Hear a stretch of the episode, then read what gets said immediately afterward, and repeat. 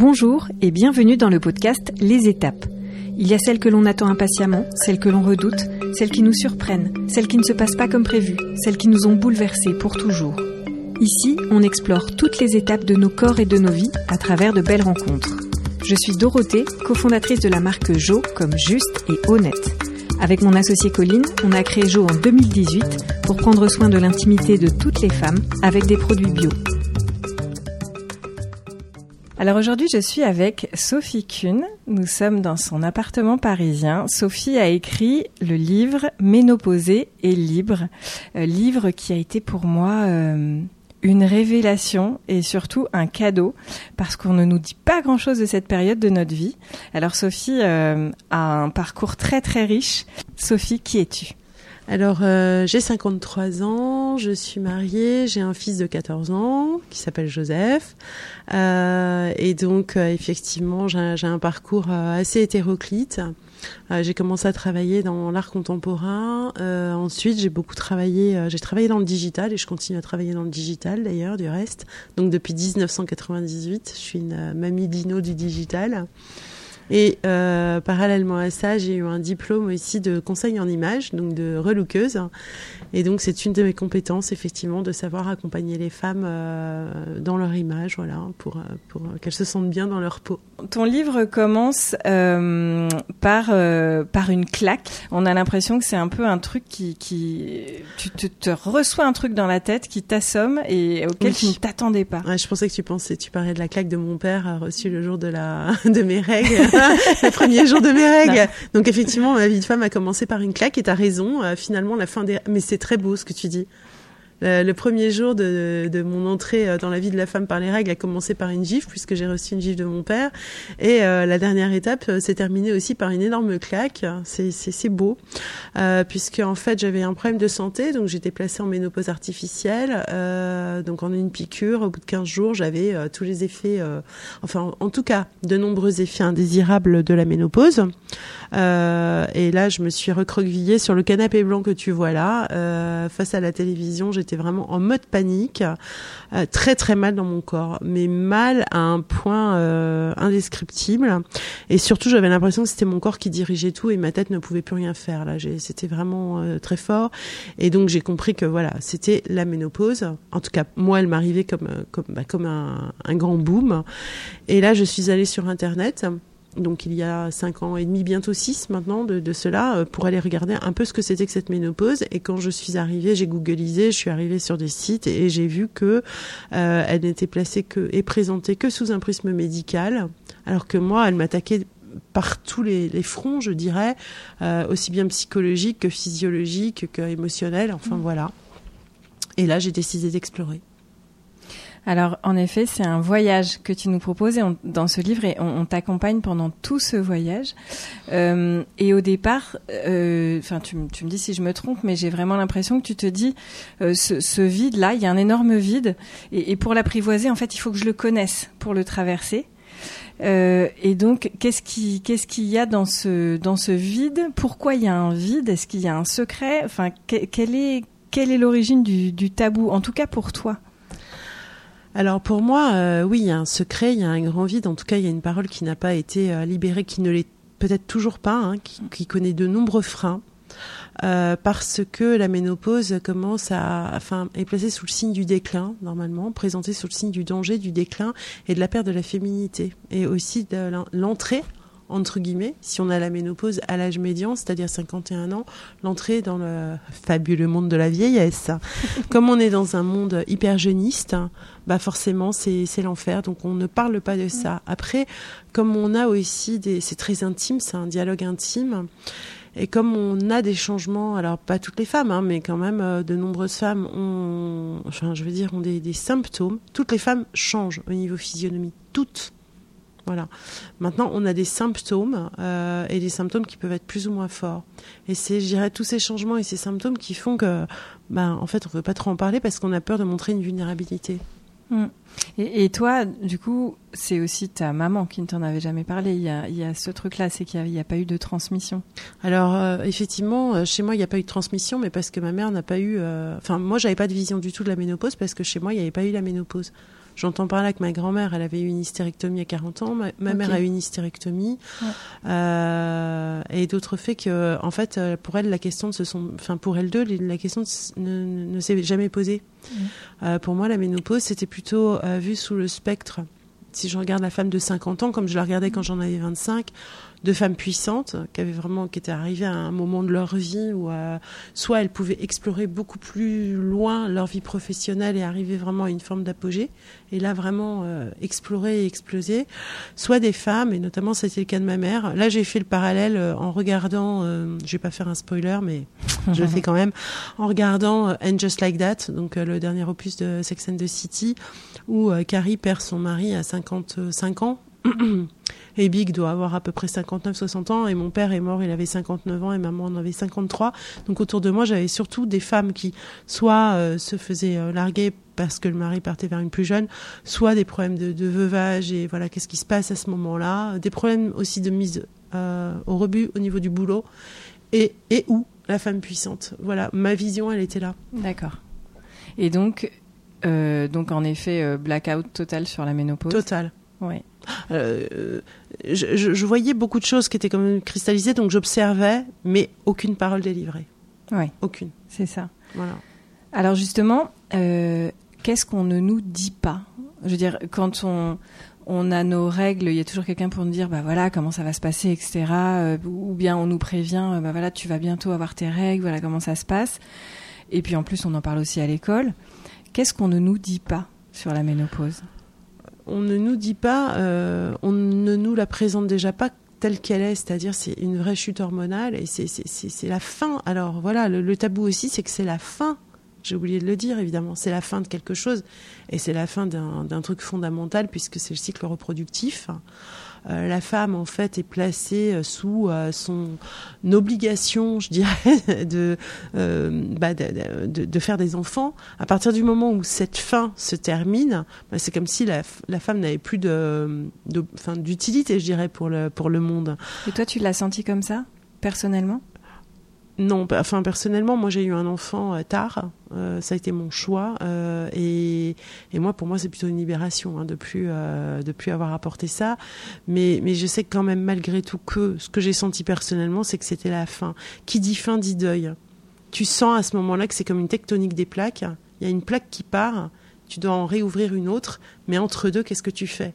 Il faut le temps de l'acceptation que bah, tout ce pourquoi on t'a finalement conditionné s'arrête et, euh, et bah, qu'est-ce qui, qu'est-ce qui se passe après quoi? Qu'est-ce que tu vas devenir en fait? Puisque tout le monde te, te dit que il bah, n'y a pas de représentation de toi dans la rue, il n'y a pas de représentation de toi où ça commence à peine, mais dans des publicités de manière euh, hyper sympa. Euh, dans les films, dans les séries, il n'y en avait pas, ça commence à peine aussi. En, tout cas, de, de séries qui disent des vraies choses. Qu'est-ce que tu vas devenir et qu'est-ce que tu fais? Il y a une forme aussi de, comme on est dans une société jeuniste, de ouais, où est ma place? Et du coup, toi, comment tu as fait pour euh, passer ce, passage-là, pour le passer bien? Alors, ce que j'ai fait, bah, c'est j'en ai fait un, conte et un livre, euh, ce qui m'a donné tout le loisir d'avoir toute l'excuse de m'interroger comme une dingue, sans avoir à me justifier. Donc euh, voilà. Déjà, j'ai commencé à, me, j'ai compris que j'avais peur, une peur viscérale. Hein. C'était vide abyssal, peur viscérale. Donc, une fois que tu comprends que tu as peur, c'est déjà pas mal. Parce que euh, tu as posé un sentiment, une émotion en tout cas. Et j'ai commencé à interroger, à savoir, OK, pourquoi j'ai peur, qu'est-ce que ça veut dire et euh, d'où elle vient. Là, j'ai compris que tout le monde me disait, oui, en fait, dans l'inconscient collectif, la ménopause est synonyme de déperdition, est synonyme de ci, est synonyme de ça. Moi, j'aime pas du tout le terme inconscient collectif. Pour moi, les choses sont sourcées. Euh, je suis quelqu'un qui écrit, je source. Donc j'ai été chercher, ok, il doit y avoir une source à ça. Quelle est la source? Et là, effectivement, ben, je suis tombée sur euh, Charles de Gardanne, donc, qui est le, médecin qui a, euh, euh, qui inventé ce, néologisme en 1821, donc il y a à peine 200 ans, ce qui m'a vraiment étonnée d'ailleurs, parce que pour moi, le mot ménopause, il existait depuis l'Antiquité, mais non. Et là, j'ai commencé vraiment à étudier, à regarder, à le lire, à essayer de comprendre, et j'ai réussi, en fait, au fur et à mesure, à poser des images.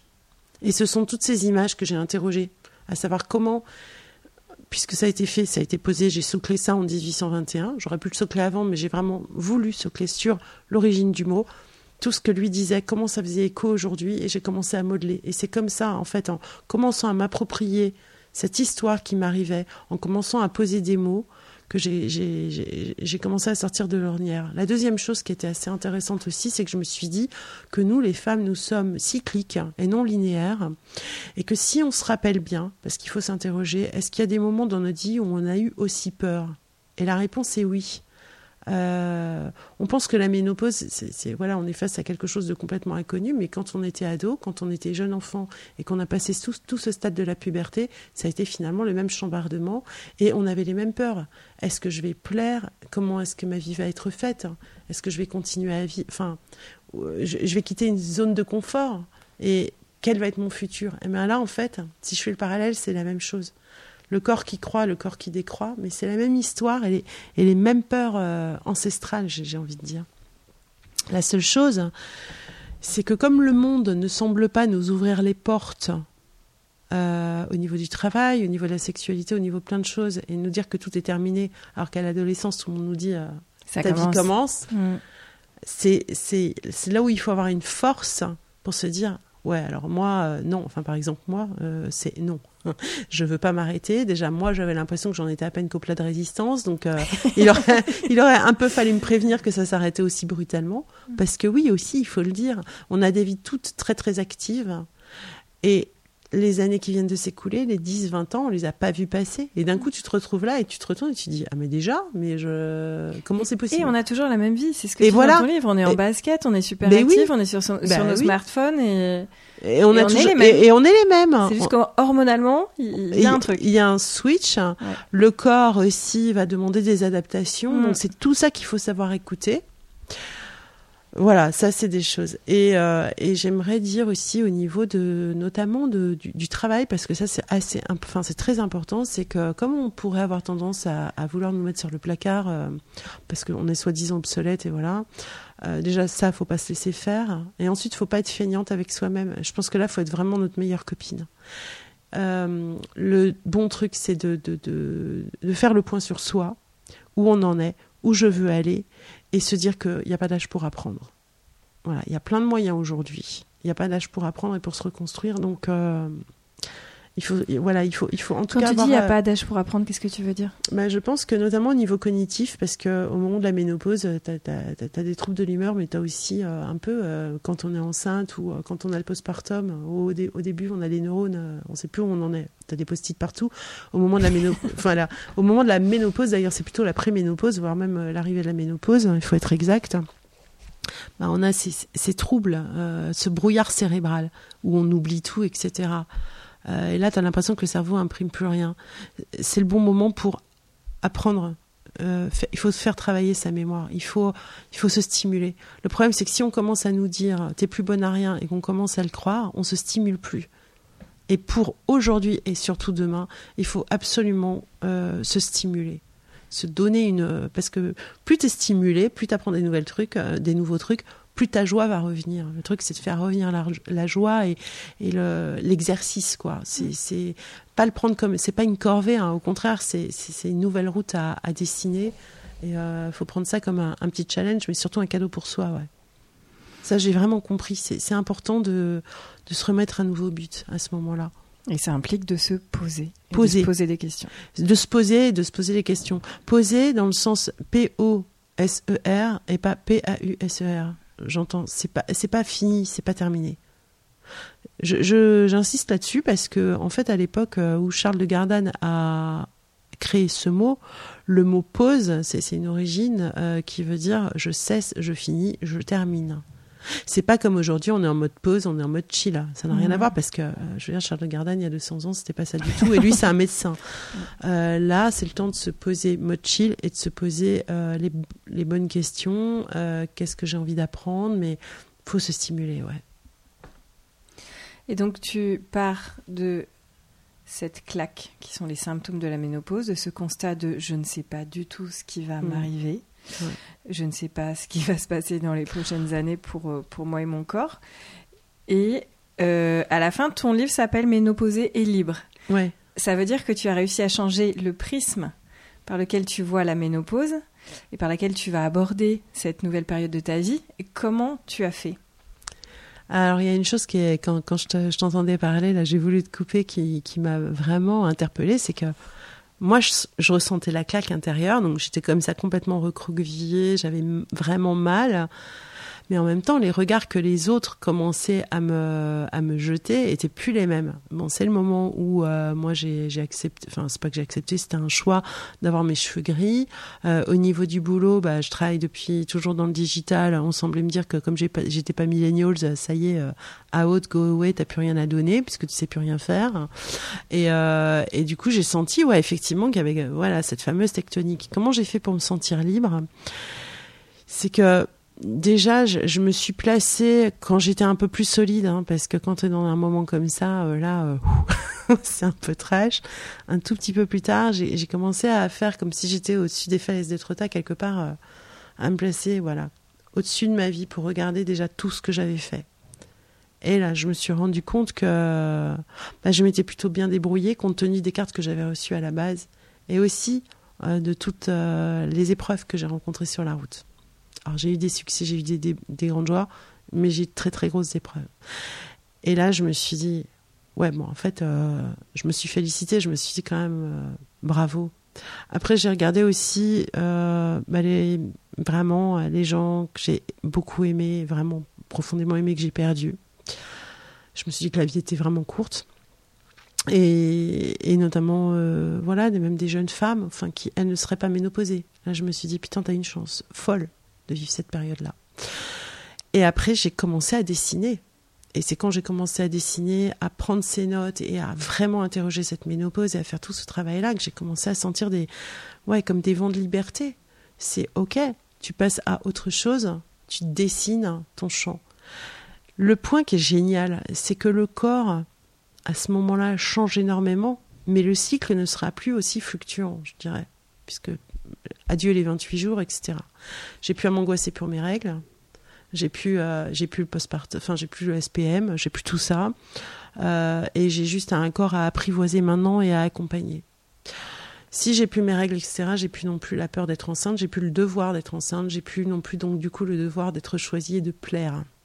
Ah, là, je suis libre. Ah, c'est top.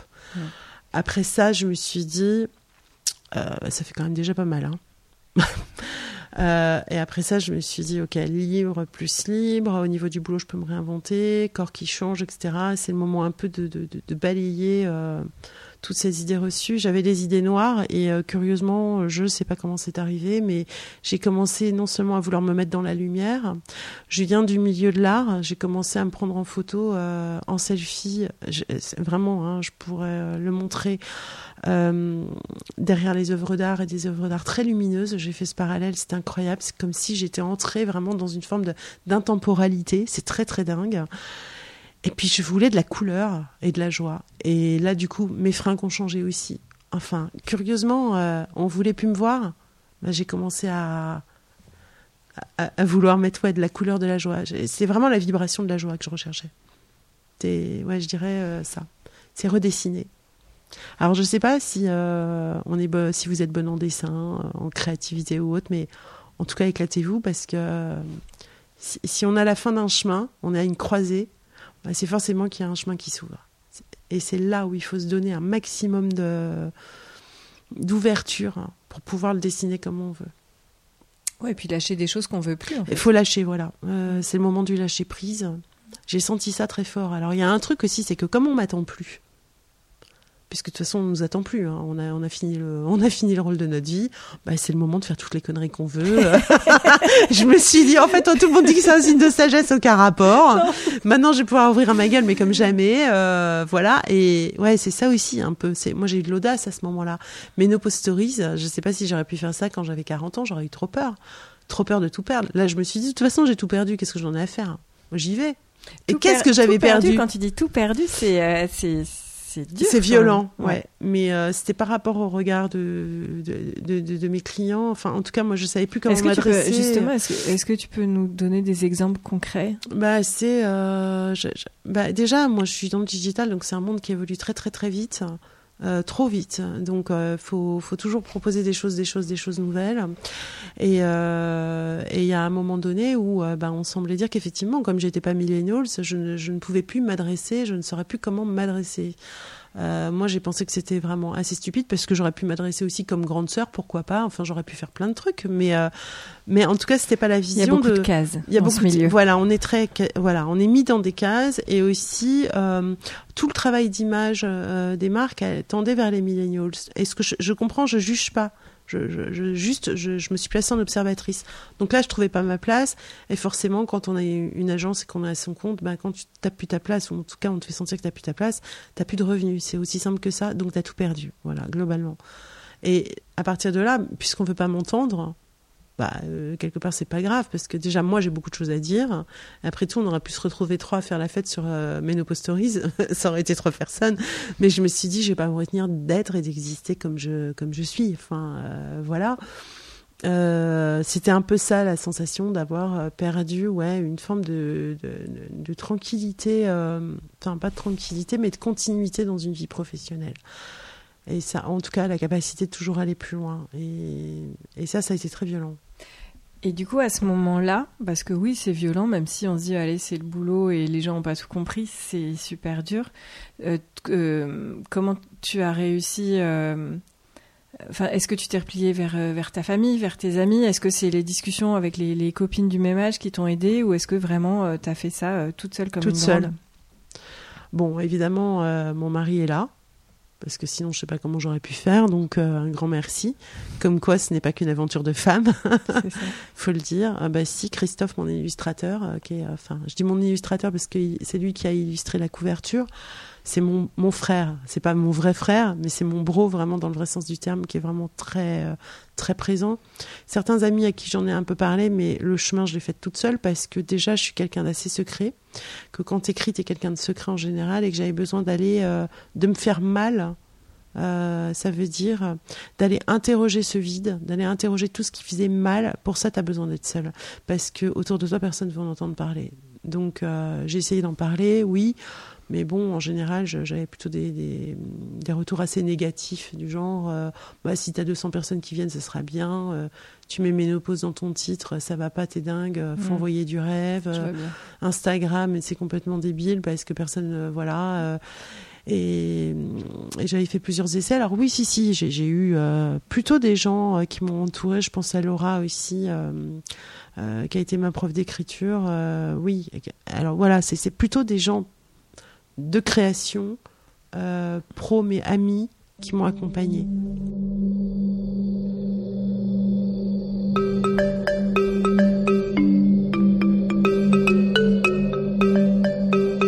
Il y a un, un gros sujet aussi que tu abordes dans témoignage dans ton livre, qui est celui de la sexualité, Oui.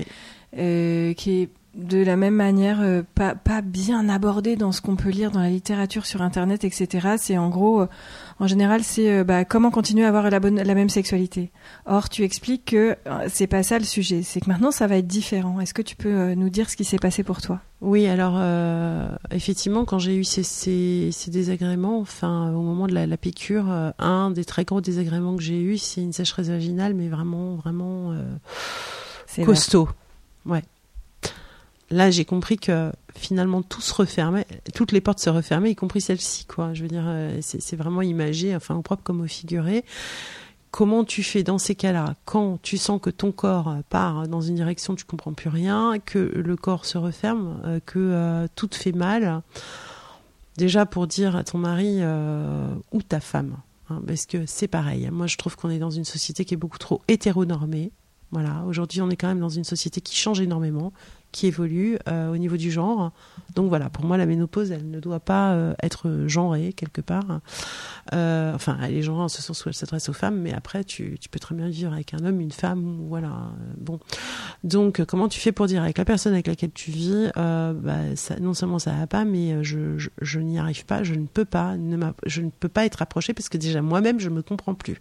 Ça, c'est compliqué. La deuxième chose, c'est comment lui faire comprendre que c'est pas parce que tu ne le ou la désires pas que tu es comme ça, parce que la personne peut se sentir rejetée. À- ensuite, comment euh, faire pour te réouvrir, à qui tu en parles, comment faire pour te réouvrir et apprivoiser tout ça et retrouver une nouvelle dynamique. Voilà, ça, fait déjà pas mal de points.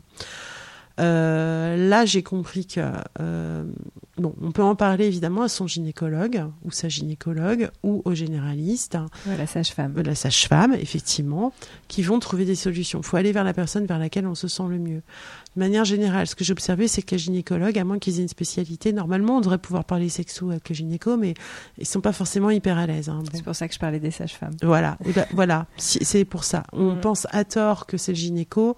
Euh, peut-être qu'on se sentirait mieux avec la sage-femme. J'ai pas expérimenté la sage-femme. Il faut que je le fasse pour voir la différence, parce que le gynécologue ou le gynécologue va avoir une réponse très anatomique, froide, euh, pathologique et euh, allopathique alors que peut-être que la sage-femme, c'est différent, elle sera plus dans l'écoute parce qu'on a besoin aussi d'être écouté à ce moment-là. Ensuite, une autre chose, ça peut être d'aller voir un sexologue aussi pour nous aider à reprendre la parole, enfin, redonner la parole à cet espace qui, se referme et qui comprend plus où il est. Et la dernière chose, c'est qu'effectivement, si la sexualité change, alors je sais que j'ai été reprise il n'y a pas longtemps par Brigitte Lahaye euh, à la radio parce que je dressais un panorama pas très réjouissant, mais et elle disait que ça changeait pas du tout. Pour certaines femmes, ça change pas. Hmm. Pour d'autres, ça change. On est très inégal. on est très inégal. Il faut accepter ça aussi. Si jamais on voit que ça change, c'est normal. La vie change de toute façon, donc euh, c'est pas grave. On peut aller vers une euh, sexualité plus slow, comme de toute façon on tend à ralentir hein, et à explorer d'autres choses. on ne sera pas forcément dans une euh, sexualité obligatoirement pénétrative. ça peut être l'occasion d'avoir plus de créativité, d'avoir recours à des jouets, d'avoir recours à une fantaisie différente. Enfin, tout ça c'est pareil encore, c'est à redessiner et c'est euh, laisser libre cours à, tout quoi en fait. Mais le principe de base dans tout ça, c'est quoi? C'est la communication que l'on peut avoir vis à -vis de soi-même et ensuite comment on fait pour parler à l'autre. C'est difficile. C'est pour ça qu'il faut être vraiment bien posé et savoir. Euh, et aussi accepter qu'on arrive dans quelque chose de différent. De différent, voilà. Effectivement, c'est quelque chose de différent. Ça ne veut pas dire que c'est moins bien. Bien au contraire. Euh, c'est différent. Alors là aussi, j'ai trouvé une forme de liberté super forte. Et, c'est un peu ce qu'on se disait d'ailleurs euh, tout à l'heure quand on a discuté toutes les deux. C'est que c'est différent, mais là où c'est chouette, c'est que c'est plus performant. On n'est pas C'est-à-dire? Eh ben, on n'est plus sur une sexualité basée sur une performance. J'entends par là que quand on est plus jeune, on... est-ce qu'on sait faire toutes les positions du Kama Sutra? Est-ce qu'on va savoir euh, plaire euh, au mec ou à la nana? Enfin voilà, et, les mecs sont dans une performance parce que eux, bon, bah, c'est l'érection en plus, c'est la durée.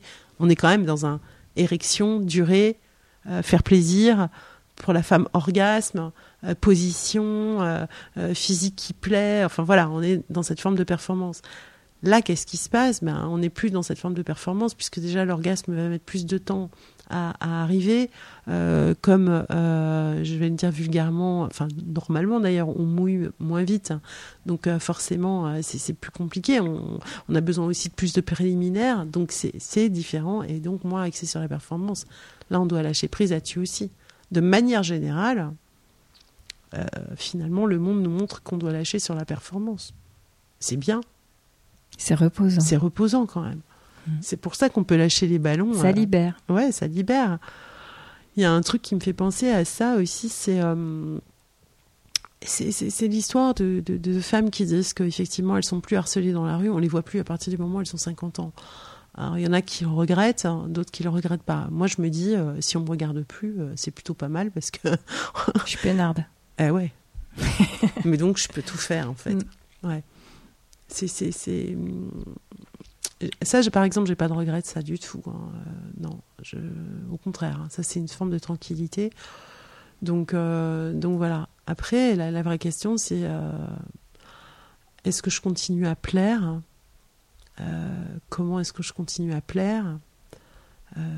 Ouais voilà où se place la séduction et donc comment tu as fait toi? Euh, c'est une question que je me pose un peu. bon, moi, je suis mariée. Bon, j'ai cette chance-là, je dirais, de ne pas avoir euh, à reconquérir quelqu'un. Je, pense à ma mère, en l'occurrence, hein, qui a été veuve à, à mon âge. Donc, euh, voilà. J'en discutais avec mon amie d'enfance il y a quelques jours. donc, elle, des amis aussi qui se sont retrouvés veuves à 51 ans, 55 ans. C'est notre âge, quoi. voilà. Donc j'ai cette chance-là et je me pose la question maintenant comment je ferais? Alors effectivement, ça peut être l'occasion aussi bah, de, de, tout revoir, quoi. Euh, le, mode d'alimentation si on euh, si, si, on trouve qu'on s'est un peu arrondi, euh, refaire du sport pour retrouver une bonne énergie, un bon tonus, la coupe de cheveux, il faut, faut, se remettre en, il y a un truc quand même, c'est que le corps change et, et qu'il y a des trucs, on n'y peut rien. Avant, on faisait du sport et bah hop, on retrouvait une ligne qui pouvait nous plaire. Et à la ménopause, c'est plus aussi simple. Et donc, comment est-ce qu'on fait pour s'accepter? Tu donnes aussi dans ton livre des conseils pour euh, pour euh, pour s'habiller, pour pour se plaire aussi. Enfin, c'est en fait s'accepter, c'est pas c'est pas vouloir retourner. Euh, il y a un temps pour tout, hein, comme dit comme disait l'Ecclésiaste. Donc voilà. Euh, c'est pas forcément vouloir retourner en arrière et, récupérer le même corps. Le corps a évolué. Quand on était enfant, on était enfant, on est devenu jeune fille, on est devenu femme, et maintenant on devient femme free, freeholder, enfin H comme dit, euh, comme dit si bien Sophie Fontanelle. Euh, l'histoire du corps, c'est finalement euh, voilà le moment où, comme tu le dis très justement, c'est une histoire d'acceptation. On a un corps, on a la chance d'avoir un corps. Si on a un corps qui fonctionne bien, alors ça c'est super canon. On n'a pas tout le même corps, même entre sœurs, on n'a pas le même corps. Donc notre corps est unique, il fonctionne d'une certaine façon. Peut-être que le truc, c'est d'essayer d'arrêter de se focuser sur tout ce qui va mal et de regarder euh, tout ce qui va bien, tout ce qui est beau dans notre corps, tout en sachant que nous, on va focaliser sur des complexes, mais que les gens ne verront pas forcément. Ça, j'ai compris aussi que moi, je, focalisais sur des trucs sur moi, mais euh, si ça se trouve, euh, les gens, ils en ont rien à voir, rien à faire, parce que peut-être que ce qui compte, c'est l'ensemble et c'est l'aura. C'est tout ce qui va dégager de moi. Après, je sais que si euh, effectivement on, est dans une quête de, reconquête, euh, ça c'est une vraie grande question d'ailleurs que j'ai pas pas encore posée, euh, voilà pour voir un peu comment les femmes réagissaient par rapport à ça. C'est là, ça vient un autre point. Si on est dans une forme de reconquête, revient encore cette fameuse problématique de comparaison, parce que ça veut dire pourquoi moi je vais être choisie plutôt qu'une autre, etc. Alors là, essayons peut-être de euh, tirer parti de tout ce que la vie nous a appris, de dire qu'on a déjà été choisi une fois, deux fois, trois fois, et euh, partons confiante et en, essayant d'aller au mieux de nous-mêmes. C'est pas donner le meilleur, c'est aller au mieux de nous-mêmes pour euh, pour irradier quoi. Parce que je pense que le tout, c'est ça vient quand même d'une, j'ai l'air un peu cliché quand je dis ça, mais d'une beauté intérieure, de, de choses qui qui irradient. Après tout, la beauté, qu'est-ce que la beauté? Euh, peut-être faut-il aller chercher le charme, comment se passe la rencontre, la posture. Tout ça, c'est une forme de magie hein, en fait. Hein. Et peut-être que les hommes aussi euh, se posent les mêmes problèmes, les mêmes questions. Eux aussi doivent être choisis après tout. Ça, on se le dit rarement. Mais pour eux, c'est la même histoire. Dans tous les cas, ce que je comprends, c'est qu'il faut rester dans l'action et dans l'activité. Et il euh, faut rester dans le lien. Ça, c'est important. Dans le lien avec les autres, avec ses amis, avec ouais. Avec les autres, avec ses amis, ne pas hésiter à faire des choses nouvelles, à rencontrer des personnes nouvelles, parce que ça, ça stimule. C'est nouveau. faut aller vers le nouveau. Super important. Euh, and Just Like That, que je recite, donc euh, bah, c'est New Chapter, c'est vraiment le nouveau chapitre. Comment tu fais pour retendre vers le nouveau chapitre euh, Essayer aussi, moi je trouve beaucoup de, de joie, de force en allant vers, vers les plus jeunes. Il stimule énormément. Il ne faut pas regretter tout ce qui s'est passé. Il faut accepter le moment euh, ce que je comprends aussi, c'est cette histoire de pleine conscience, parce que quand tu as un corps cyclique, tu as, un corps qui fait du bruit en permanence, en permanence, maintenant le cycle se, ralentit, c'est le moment aussi de s'écouter vraiment, je pense, puisque là on est au calme, ça y est quand même. Donc du coup, euh, c'est le moment de prendre pleinement conscience là, de, qui on est, euh, qu'est-ce qu'on fait. Le tout, c'est pas de réparer les erreurs qu'on a commises euh, par le passé. je parle de moi là, avec l'alimentation et le sport, parce que je, fais, je faisais zéro sport et au niveau alimentaire, Calamity Jane is in the place. Mais c'est de d'essayer d'ouvrir la porte vers ce futur. Je sais que j'aimerais vivre le, le, plus longtemps possible en étant hypertonique, toujours dans la vie. La vraie question, c'est de me C'est bien parti quand même. Ouais, mais tel que je te vois. Ouais, mais voilà, comment faire? Parce que si je fais pas attention à mon corps, qui commence à se rouiller, que je je suis pas cool avec moi-même en fait. C'est moi, hein. C'est pas le regard des autres, c'est moi. Et si je fais pas attention à l'alimentation et que je, m'entrave à cause de ça, euh, ben c'est pas bon pour moi. Et, c'est peut-être comme ça qu'il faudrait voir les choses. Qu'est-ce qui est bon pour moi? Mon corps change, ok, c'est pas grave. Mais qu'est-ce qui est le meilleur pour moi là aujourd'hui? C'est peut-être ça, ouais, le, secret. Enfin, en tout cas, euh, c'est le mien. Sur le moment. Merci beaucoup. Est-ce que tu veux ajouter quelque chose? Écoute, euh, je réfléchis. Est-ce qu'il y a quelque chose que j'aimerais ajouter? Oui, c'est cette question sur l'âge, parce que finalement, euh, là, euh, tout le monde se pose la question quand même de l'âge, de la vieillesse, de, voilà, qu'est-ce que qu'est-ce qu'est l'âge? Moi, je dis qu'en fait, j'ai pas l'impression d'avoir un âge. Là, je viens de fêter mes 53 ans, c'est la première fois que j'ai même pas l'impression que c'est vraiment cet âge me correspond. J'ai pas imprimé. On me demande mon âge, je dis mécaniquement 53, mais ça veut rien dire. Je dis ça parce que euh, si je vais jouer avec euh, le, petit garçon euh, de ma voisine, j'ai 3 ans. si je papote avec ma mère, j'en ai 75. Si je, donc je sais pas, j'ai un fils de 14 ans, je sais pas, je suis vraiment à comme dit Sophie Fontanelle, avec une très grande justesse. et je vais conseiller le livre de Sophie Fontanelle, Capitale de la douceur. Oui, parce que voilà, elle dit tout. C'est, il faut être doux avec soi-même. C'est le moment. Merci Sophie. Merci à toi.